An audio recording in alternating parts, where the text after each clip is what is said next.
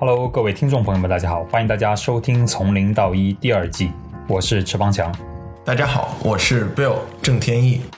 在《从零到一》第二季中，我们把目光放在了年轻的行业精英，我们聊他们的经历，聊他们遇到的挫折与挑战，分享他们的视角和见解。每期节目我们都会上传到微信、知乎、领英、网易云、喜马拉雅，还有 Apple 的播客软件。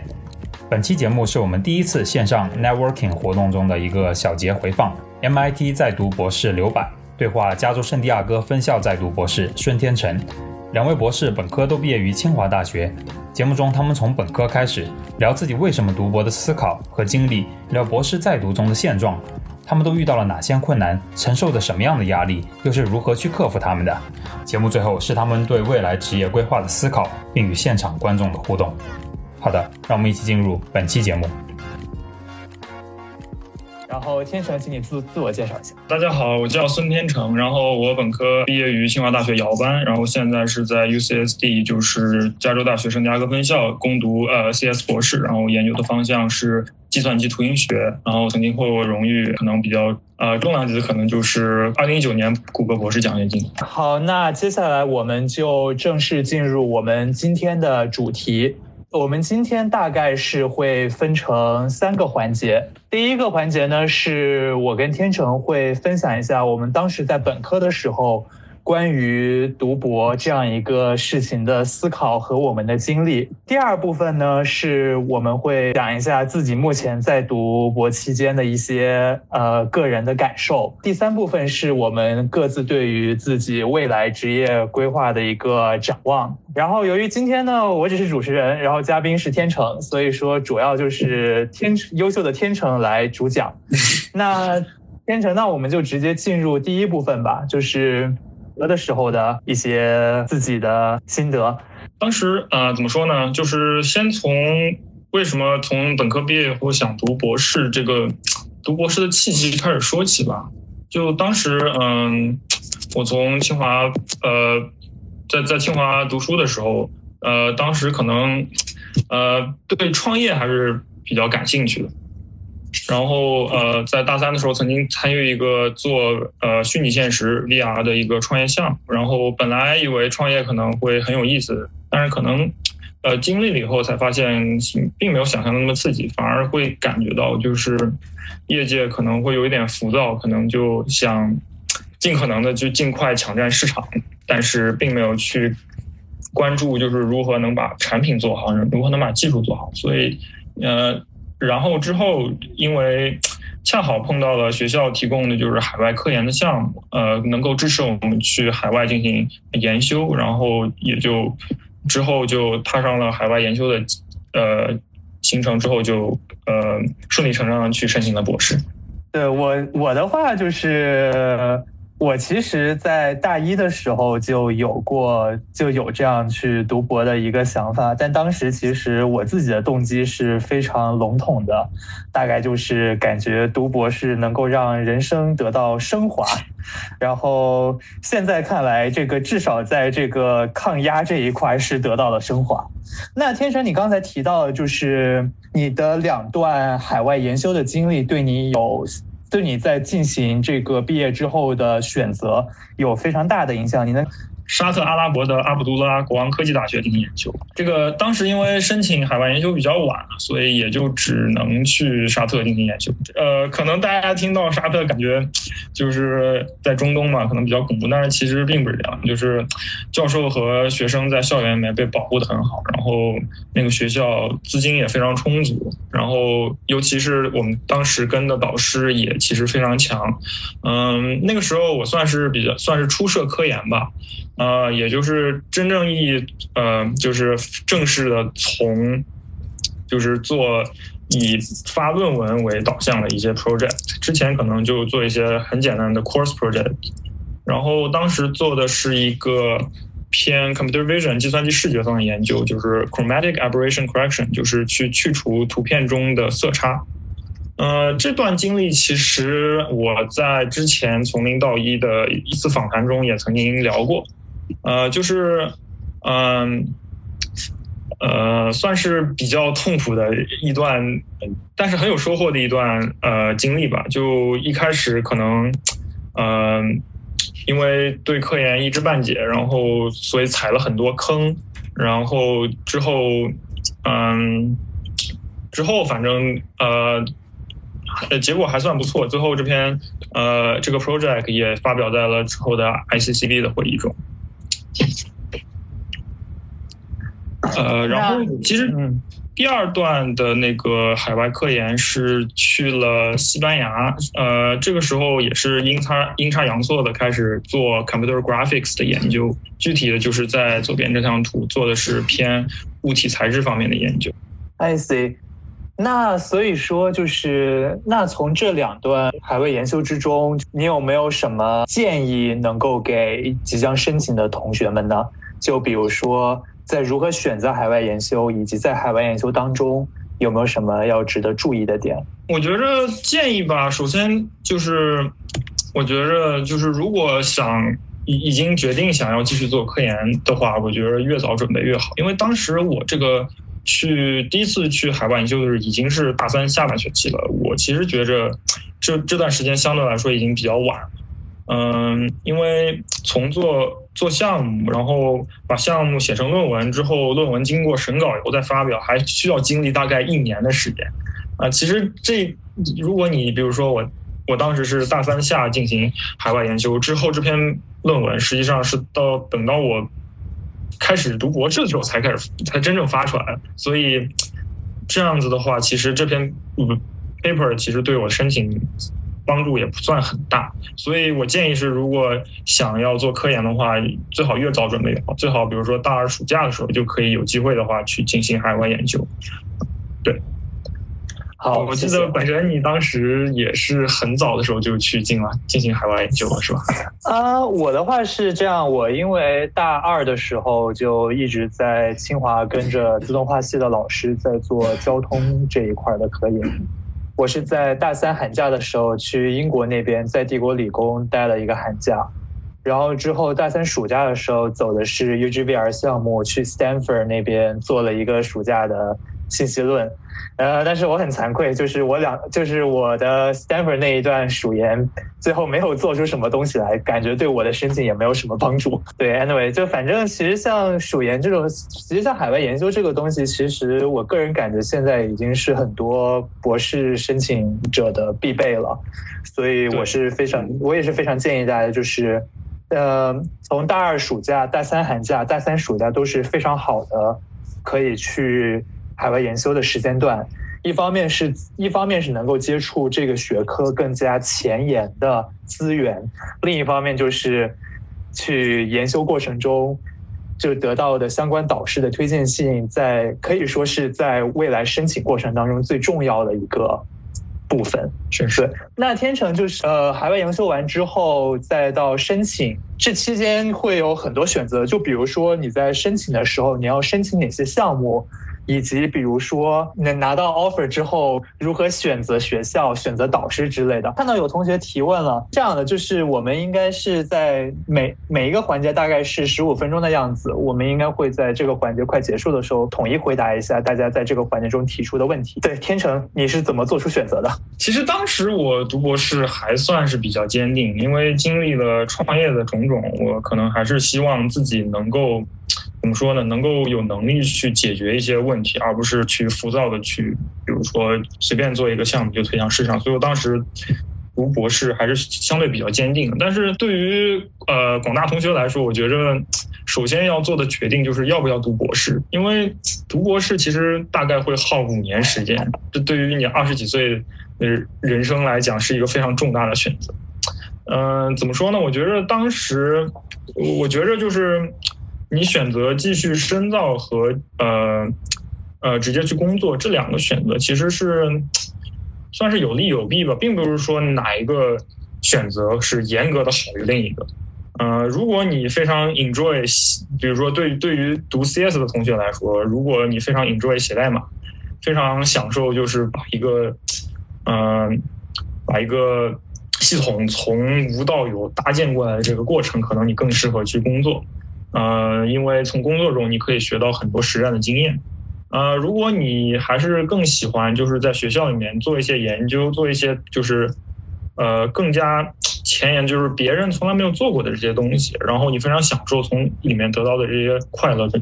你可能还是更适合去读博士。当然，如果呃呃，就是如果你嗯。还是有点犹豫，觉得这两个都看起来挺好的。我可以建议你去先去读一个硕士，因为在硕士的过程中，你可以经历暑期的实习，也可以经历跟导师一起合作完成一些 project。在这个过程中，你大概可以了解到，呃，大概工作是怎么样，呃，读博是怎么样。这时候你也可以做一个这样一个选择。呃，关于嗯呃这个导师这一块呢？导师这一块，其实，嗯，怎么说？当时选选呃读博的学校和导师的时候，我其实更建议大家是选择去读跟的导师，而不是学校。当然，如果你是想之后做 professor，呃，可能学校更加重要一点，因为。如果比如说，如果百神从 MIT 毕业，可能有资格直接去斯坦福当教授；但是如果我从 UCSD 毕业，可能还需要再经历，比如说博士后这样的阶段，才能可能去呃呃 Stanford 做教授。就是他这个当教授的，其实还是对学校的门槛比较高。但是如果你只是想，比如说呃，觉得提升自己、挑战自己，或者想去呃读博以后想去工业界的话，我。真诚的建议大家还是选择去，呃，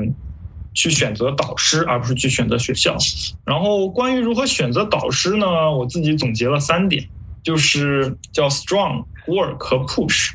呃，第一点就是你的导师必须很强，就是在小圈子里面，就算是一个不算是大牛，也算是一个小牛吧，就是能够独立的解决问题。然后如果碰到问题，如果他也没法解决，他也知道找有哪些 resource，有哪些人可以帮你解决，这是 strong 第一个点。然后第二点需要看的就是 work 或者叫 responsible，呃，就是这个老师非常注重去培养，比如说。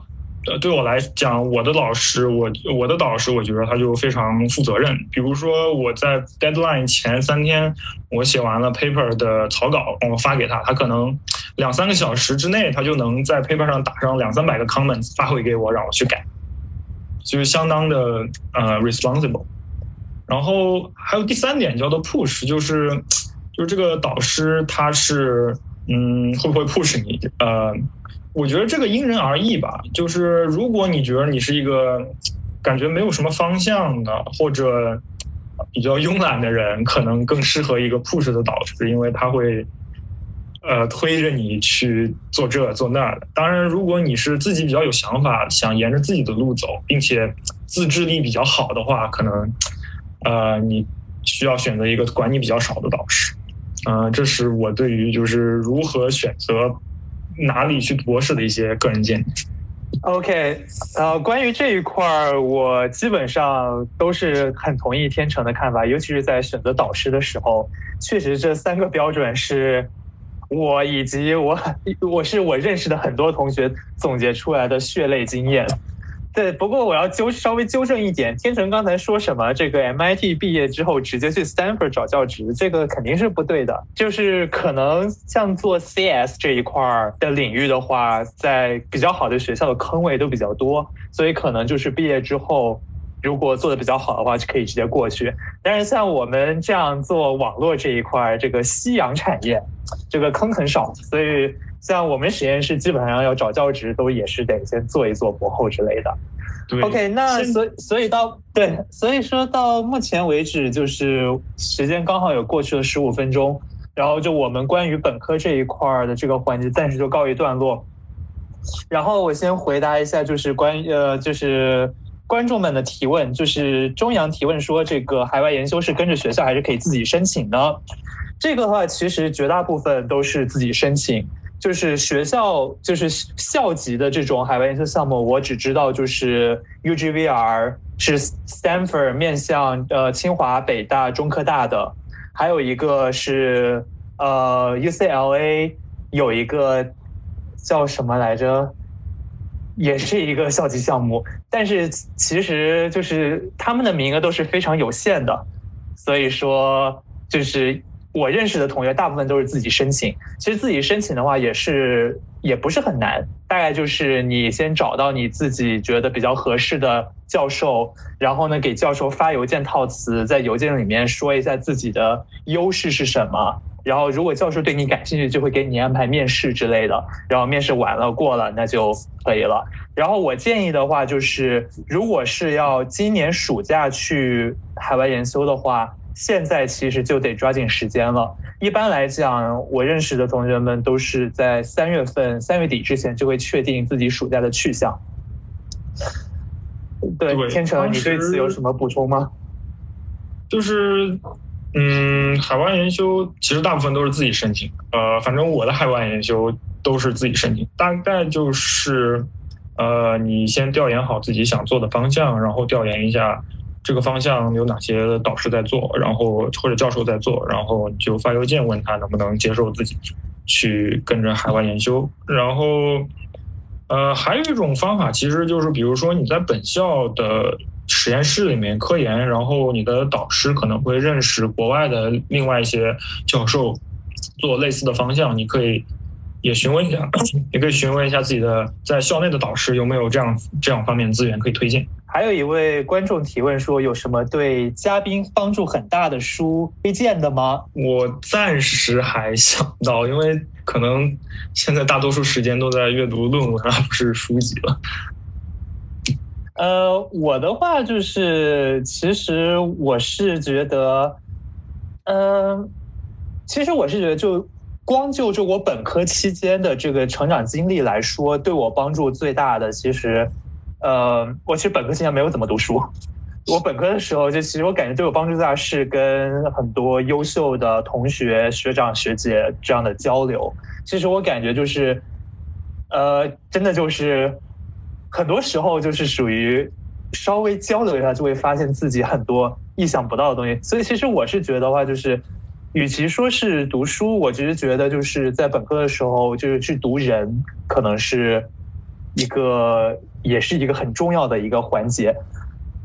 啊，然后，然后这个 PhD 选校阶段这个问题，这个了解教授的途径，除了官网之外，这还有的就是，还有的我能想到就是两种，一种是如果你们学校的学长学姐有去有在海外的学校正在就读的话，可以去询问一下他们。就其实我是感觉我对很多教授的了解都是。跟学长学姐聊八卦聊出来的，是 是是。然后除此之外，还有就是本科的时候，就是学校的老师，尤其是在科研一线工作的老师，应该也是会认识很多人的。所以我是觉得，就是学长学姐还有老师，而且其实我感觉，这从这种途径的了解，会比直接在官网上了解要更有用，因为这个很多时候就是属于你要申请这个老板。但是呢，可能他今年这个不打算招人，这个时候这个官网是不会告诉你的，但是你可能学长学姐会告诉你。然后对，啊对，所以说其实像我对确实后两点了解起来不容易，是这样的，就是其实说实话，像申请的话是一个非常信息不对称的一个事情，所以说这个能做的就是尽可能多的去跟别人交流了解。对，然后我觉得就是跟学长学姐的交流还是非常重要。嗯，对。至于这个有同学提问，PhD 有没有想 quit 的时候啊？那本 PhD Green 那本书我也读过，这个我们在第二个环节再聊。这个东西，这个话题太沉重了。那就是目前啊，然后两位本科的 GPA 在申请 PhD 的时候影响大吗？呃，我觉得对我来说，因为我当时最重磅的科研是暑假在 Stanford 的科研，然后当时我没有做出什么东西来，所以说其实我当时申请的时候，很大一部分都是靠我 GPA。我我当时 GPA 是自动化系第一，所以说这个我觉得还是帮助蛮大的。至少说 Princeton 那边是只要你是年级第一，就很有可能给你发 offer。呃，天成对我来说，呃，对我来说，我当时 GPA。不算很高，也就大概第五的样子，所以其实我觉得申请中最重要的可能还是一个强推吧。如果有强推，强如果又有一个很强的推荐信的话，其实基本上就可以，呃，保证进行很对对对，就基本上可以很早。我当时，我当时其实大概就是，我觉得我申我我当时申请的话，就是呃，MIT、Princeton、Berkeley、Harvard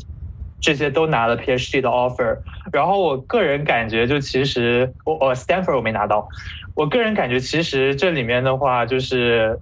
呃，GPA 和推荐信的这个作用一半一半吧。就是我有我有一封推荐信，是我本科是也是插院那边的。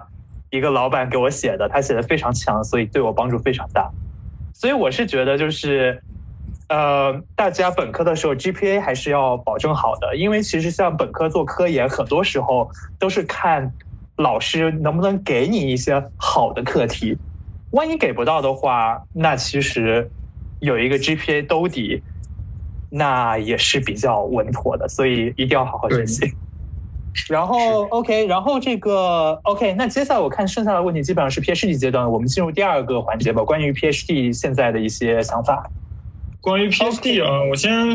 分享一个漫画，这是一个 PhD Comics 上的漫画，大概就是讲呃，你 PhD 生活好处就是 Every day is a Saturday，每天怎么说呢，也没有什么非常 specific 的任务，所以其实你理论上你可以每天都放假，但是。呃，与之对应的就是 you work on Saturday，你每天都会在做科研，所以其实，在 PhD 期间，呃，怎么说呢？我觉得大部分时间就是主要以科研为主，大部分时间你可能会在实验室里面去就做科研，然后可能前几年需要去上课，然后还会去做助教，因为 PhD 其实本质上它的一个规划还是希望你之后会做教授，所以你可能要先当。几个学期的助教来培养自己教学的这种能力吧。对，天成说的，其实大概很多时候都是美国这边 PhD 的一些生存现状。然后就是 PhD 如何更好进行的规划？美国普遍的毕业要求是以教授为准吗？啊，是的，一般来讲都是属于教授觉得你可以毕业，你就可以毕业。然后所以就会出现，比如说我们隔壁实验室 PhD 平均九年到十年才能毕业的情况。然后像我们实验室的话，就是因为我们是做偏通信的，然后我们的毕业标准大概是有三篇 IEEE transaction 级别的文章，对，大概就但但是反正看老板人人好的老板就是属于，就算你的 research 成果没有那么好，到了年限也就放人毕业了，这个真的是非常非常看老板，所以说。所以说到时候在选这个导师的时候，一定要这个打听好这个导师他的这个风格、人品是什么样的。对，然后就是有人问这个 PhD 有没有想 quit 的时候，怎么坚持下去？我觉得这可能刚好就是我们接下来要问的这个话题，就是天成你是怎么克服困难的？怎么说呢？PhD 期间一定会碰到困难，而且可能会碰到很多很大的困难。然后，呃，我到目前为止还算相对比较顺利，但是也在。科研中碰到过很多困难，然后我大概总结了三点如何去克服。就第一点就是可能要多交流，因为比如说做 CS 的，理论上你可以，你完全可以每天在家写代码，然后 PhD 就过去。但是为什么要存在实验室呢？是因为在实验室你可以跟大家一起写代码，一起交流问题，而且因为在同一个组里面，大家做的项目可能是相对来说比较类似的，可能学长学姐碰到这些坑，你只要跟学长学姐聊了以后。啊，你就可以知道，比如说，这这是一个坑，不要去踩，去试试看另外一个方向。我所以我觉得克服困难第一点就是要多跟学长学姐交流，还有就是可能要多跟其他领域的交流，比如说可能你做自然语言处理的一些 idea 完全可以 apply 到呃 computer vision 的一些领域，所以我觉得交流是一个很重要的方面。然后第二点是关于叫思路开阔，jump out of the box。呃，这一点其实我非常感受非常深，就是当我第一次在沙特做科研的时候，那次是因为刚开始初涉科研，然后导师给了我一个项目让我做，然后给了我一个方向，但是我当时做了大概两个两个月，但是就基本上毫无进展。然后这个时候呢，我就开始尝试去想一些。就开始质疑导师给的这个方向到底对不对，去质疑导师的这些 assumption 到底对不对，然后最后发现，如果去掉了其其中几个 assumption，就能够成功做出来。所以我觉得，就是你做科研的时候，不要一条路走到死，还是要尽量去呃，jump out of the box，think out of the box。然后，毕竟科研这本质上还是一种，呃，怎么说呢？不断的去推翻前人的一些结论，不断去质疑这样一个过程。所以，我觉得思路开阔也是很重要的。呃，还有第三个叫敢于放弃。呃，这里说的敢于放弃，不是说让大家碰到困难就直接放弃，而是说，就是做，比如说你做一个项目，然后你呃长又花了很长时间沿着一个方向走，然后最后发现这个方向走不了，这个时候。千万不要有心理负担，就是说不要想着，哎呀，我都花了这么久的时间做了，这这一定要做出来。千万不要有心理负担，就完可以把它放弃掉，然后走另一条路。这其实跟刚才我说的思路开阔还是，嗯，比较相关的。就是可能你在做科研中，你非非常正常的情况，就是你呃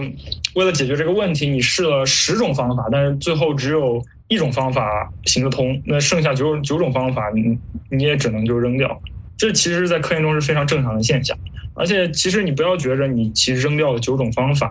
嗯，你其实因为你已经走过了九个弯路，你其实有了九九个弯路的经验。可能之后你可以也你你也可以把经验分享给自己的学弟学妹，然后让他们也少走弯路。这是我总结的这三个点。对，我觉得天成说的非常好。我自己的话，其实我 PhD 就不是很，其实我觉得我就是至少我第一年是非常非常的不顺利，就因为我是我们组是做的比较偏理论，然后做理论的话，其实是一个非常孤独的一个事情。就因为我们组其实跟别其他人跟我做的方向基本上关联比较小。所以很多时候就是，如果我遇到什么困难，其实我也除了导师之外，也很难找到人去交流。我的话就是，我第一年就是尝试了至少十多种方向，然后就是有的甚至都已经做的就是感觉这个做了几个月，然后突然发现导师跟我觉得好像理论上没有什么值得深挖的点，然后就放弃了。就我第一年就是完全没有任何产出。就是很绝望，所以当时第一年结束的时候，我确实也想过，就是要不要直接 quit 之类的。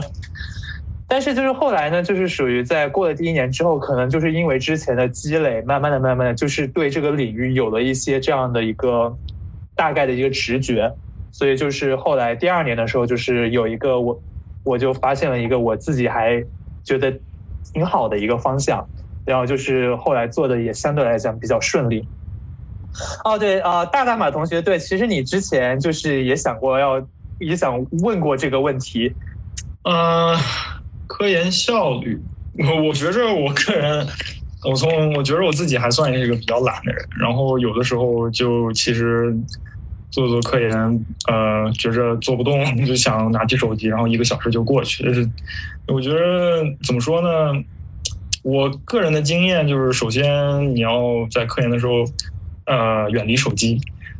要把手机放在一边，然后就专心的做科研。然后还有一个就是，嗯，哦，嗯，就是要坚持吧，因为我觉得，就是你如果把自己投入进去了以后，你可能就就就会想不起其他这些娱乐的事情了，因为你你如果碰到一个问题，然后。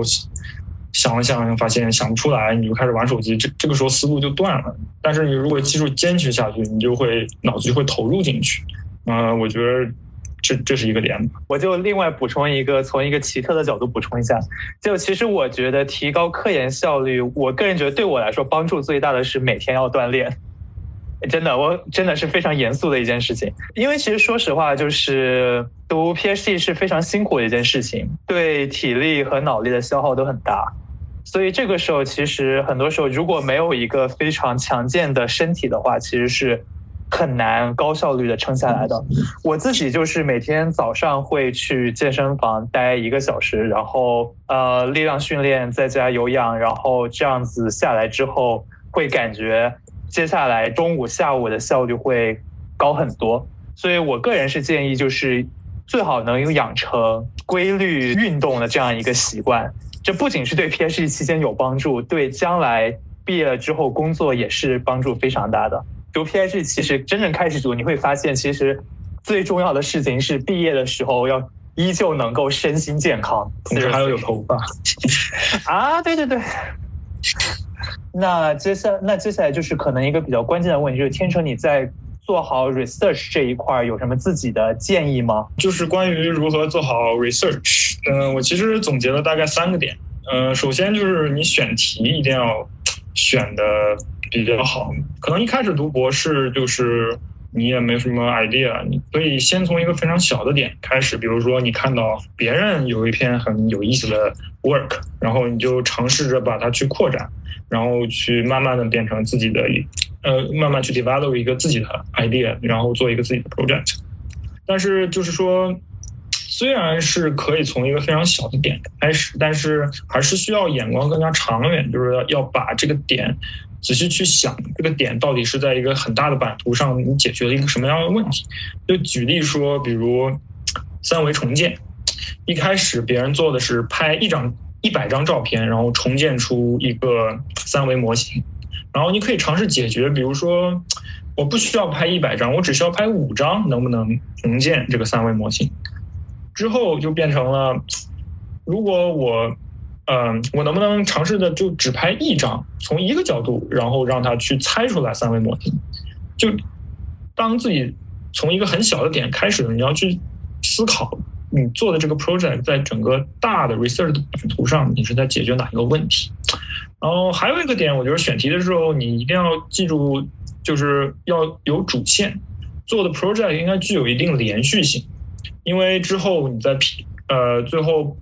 毕业的时候，你要把你博士期间做的所有的工作集合成一个呃很很厚的 PhD 论文，然后这个时候你应该在里面有一个能够将你做的 paper 能够串成一个完整的故事放在 PhD 论文，我觉得这样的是比较好。呃，这是关于选题。第二点是关于就是做 res 做 research 很直白，就是 hard working 加 exposure 嘛。就是 hard working，就是一定要专心努力的去做 research。exposure 就是说，你要不光要自己去做好，你还要去去宣传自己的 work。比如说，你可以去做海报，去呃做 talk，然后让大家去认识你，同时也认识你做的这些项目。然后之后大家因为知道了你的项目，可能之后在别人写 paper 的时候也会去引用你的 paper。然后同时的话，你呃在呃，做 talk，呃，嗯，想看一下，这个大家能看到照片吗？能。对，这是我当时呃第一年做的 paper，在 s e g r o f Asia 的时候宣讲的照片。呃，然后除了就是参加一些会议，呃，宣宣传自己的 work，然后同时也去多认识其他在其其他的 researcher。然后在会议上碰到别人的时候，也可以跟大家跟他聊一下他现在做的 work 是怎么样的，然后自己在做什么样 work，算是结交朋友吧。呃，其实这一点还是相对来说比较重要的，因为你如果跟大家跟这些 researcher 更加熟悉，有时候也也能非常顺理成章的展开一些合作。然后还有一个点就是关于实习，就是读呃 CS 专业的，其实跟工业界离得比较，就是对于那些做跟工业界离得比较近的方向的同学来说非常有利，因为你如果暑期去实习的话，你可以结交很多工业界的朋友，然后可以了解到工业界，也可以了解到工业界的一些实际的问题，然后同时你也有机会能够和工业界展开一些合作。然后，并且利用一些工业界的一些资源，比如呃，用利用工业界的资源去做一些 research。然后我在这里给大家看一下关于我在嗯第一年暑期在 Google 做的一个 research，是 single image portrait relighting，就是给定一个一张 portrait，我可以将它变换光光照。其实这个 project 当时就是因为我第一年暑期的时候跟呃。去谷歌实习，他们提出的一个 project，然后在暑期结束、暑期实习结束以后，我把这个 project 带回学校，然后呃跟导师，然后同时跟 Google 的人展开合作，最后完成了这样一个 project。怎么说？我觉得这个 project 的好处是在于它就是解决了在工业界遇到的一些问题，同时用就就是用学术界的一些思路。去解决在工业中碰到的一些问题。我觉得这是对于读 CS 专业的同学是非常有帮助。嗯，实习其实一般来说都会组里会转发邮件，可能导师会转发说，呃，哪一个组会招实习生，然后就顺理成章申请就行。这个其实读博了以后就非常顺理成章。呃，就是这三点。嗯，关于实习这个，还是有的时候还是得看老板肯不肯放人去实习。接下来就是最后一个话题，也就是关于我们之后的规划。呃，之后的规划，嗯，我觉着主要就两个方面吧，一个是去工业界，一个是去学术界。然后可能大家，嗯。比较传统的想法就是，你读博士以后就顺理成章的当去做教授，但是实际上这个比例是相对来说比较小的，可能也只有百分之十到二十的呃博士生毕业以后会去做教授，大部分呃博士生可能现在都呃我说对于 CS 专业来说，可能大部分都会去工业界去做研发。其实，在工业界做研发的绝大多数都是博士毕业，因为有的时候你因为没有。对于本科和硕士毕业的同学，因为没有经历过这种系统性的这种科研的训练，可能还是没有办法去胜任一些研发的工作。然后，对于工业界和学术界的区别呢，就是，呃，感受还是不太一样。首先，工业界，嗯，薪水比学术界可能高很多，然后在公司里面工作资源也比较多，然后，呃。因为在工作，所以 work-life balance 也比较好。可能在美国这边，也也就是大概朝九晚五的这种生活。但是缺点就是在于你在公司里面工作，可能更多的是做老板派下来的工作，然后做出来，你即使做出来一个很厉害的东西，呃，最后这个东西的所有权可能也归公司。但是学术学术界呃跟工业界不一样的就是你当教授可能薪水相对低一点，但是你的自由度会比较高，你可以自己去申请 funding，然后去招学生，然后呃和学生一起做自己想做的 research，然后如果你做出来一个很厉害的东西，可能大部分也是属于自己，因为学校呃对于这种方面可能也不是不会太管。嗯，就是对于日后发展来讲，我觉得工业界。呃，大概也就是一步一步升职，呃，从一个呃 researcher 变成 senior researcher，最后慢慢变成 manager。然后学术界这边可能呃会有一个叫 tenure track 的东西，就是你可能当教授以后，嗯，每隔五年就会来评定，根根据你做的 research 来评定你的 promotion，然后到一定。大概是到副教授的 associate professor，基本上就是 tenure，就是终身教职，那就大概没有各种各样的业绩的压力，你就可以想做，完全可以随便想做是呃怎样的 research 都可以。然后这是我的一点分享。那我们 slides 上准备的东西大概就是这些，现在还剩最后几分钟时间，就是属于提问时间。不同方向学术专业是指啊，这个的话其实是怎么讲呢？说实话，目前来讲，从科研科研这样一个优势上来讲，比较明显的还是美国的科研实力比英国要强一截。英国是受这英国其实是由于经济形势也是不如当年，所以说其实英国的 PhD 就怎么讲呢？其实我所了解到牛津剑桥的 PhD 其实是很就有一就是跟美国很不一样。就比如说他们一般 PhD 好像是三年毕业，然后有的时候你可能需要自费读 PhD，就感觉跟美国是一个很不一样的体系。然后我个人其实是感觉，就是，除非是英国那边有非常，就是你确实有非常想跟的导师，不然的话，可能或者说英国那边有某一些领域就特别特别的强，不然的话，总体来讲还是做科研的话，美国还是更合适一些。就是在美国，可能因为公司更多一点，你实习的选择更多。嗯，呃，毕竟很多大公司呃，大部分都都总部都在美国，呃，把自己的范围铺得太广了，可能每个点都挖不深。就然后，如果把 industry 资源争取，你的你在 industry 的公司，它的这些关于这个成果的政策是什么样，以及你的导师是否跟 industry 有联系，这其实是非常因人而异的。就基本上就是属于也不太是自己能左右的。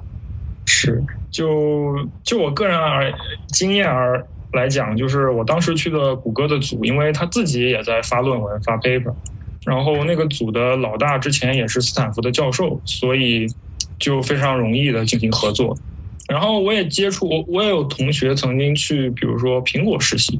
然后苹果实习可能就不太能把里面做的东西带出来，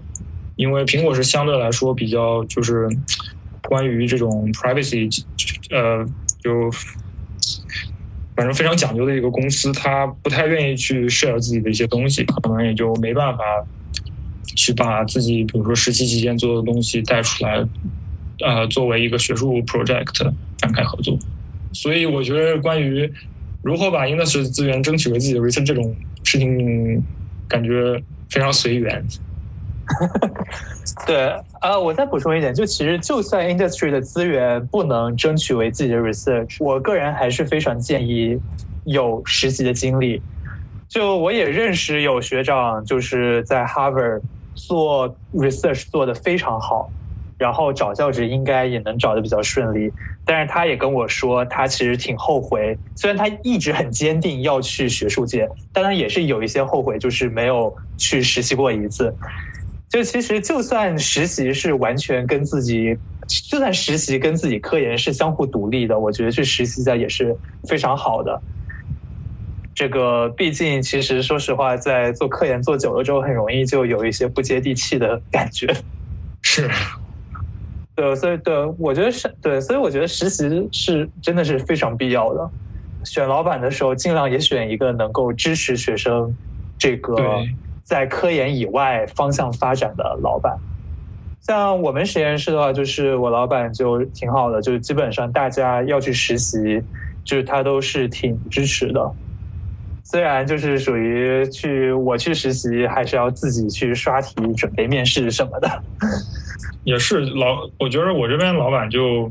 也就每天转发一下可能工业界招 intern 的邮件，然后具体自己申请还是得靠自己。然后我的老板的政策就是，你只要想去实习，你就可以去。但是你在博士毕业前的那个暑假，老板可能会要求你去去实习的时候，尽量去做跟自己 PhD thesis 的 topic 更相关的实习。啊，对，找个好老板是很重要。甚至我觉得是，甚至我觉得读 PhD 期间。你百分之九十以上的体验来自于你的老板。是，如果是一个好的老板，他首先他在学术上有非常敏锐的直觉，他能够知道哪些方向是适合做的，是有是非常有意义且不至于特别难的。然后另一方面，假如说你将来不打算去学术界，他可能在 industry 这一块也会给你。很好的指导啊，Anyway，我看我们现在快结束了。好，谢谢大家，谢谢观众朋友们，祝大家这个学业科研顺利。那么节目最后呢，也感谢大家收听本期的从零到一。如果觉得节目内容不错，请关注订阅我们的频道，欢迎转发到微博、微信朋友圈。那么我们下期再见，拜拜。